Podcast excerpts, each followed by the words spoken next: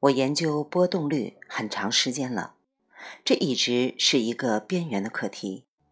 大多数学者不喜欢这个题目，他们认为这不是一个主流的问题。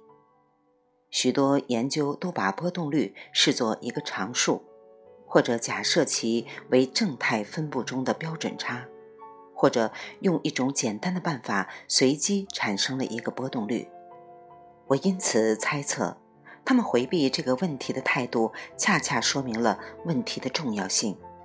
就像我小时候看侦探片时，那个最容易被人忽略的女仆，恰恰是谋杀公爵夫人的凶手。波动率与指数背离为代表的一系列波动率异常现象，因其明显违背了诺贝尔经济学奖获得者布莱克斯科尔斯的期权定价公式的基本假设前提，而成为困扰金融学界多年的难题。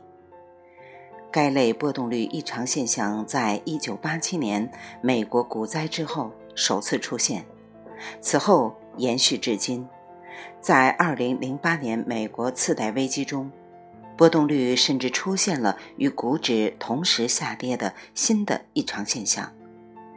学术界至今无法给出完整解答。2008年金融危机期间。恒生指数的期权所隐含的波动率曾经出现过极度背离布莱克斯科尔斯公式的现象。该公式认为波动率应该在一个时间和行权价格之间形成的三维坐标中显示为水平平面，而危机时期的波动率则显示为一个斜率很大的曲面。对此，我无法解释。而且我也没有听懂其他人的解释。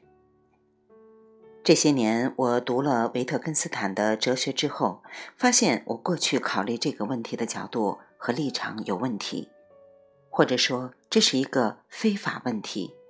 我从进化论的角度重新去审视波动率问题，反而接受了我以前不能解释的现象。未完待续。来自清婴儿语子青分享，欢迎订阅收听。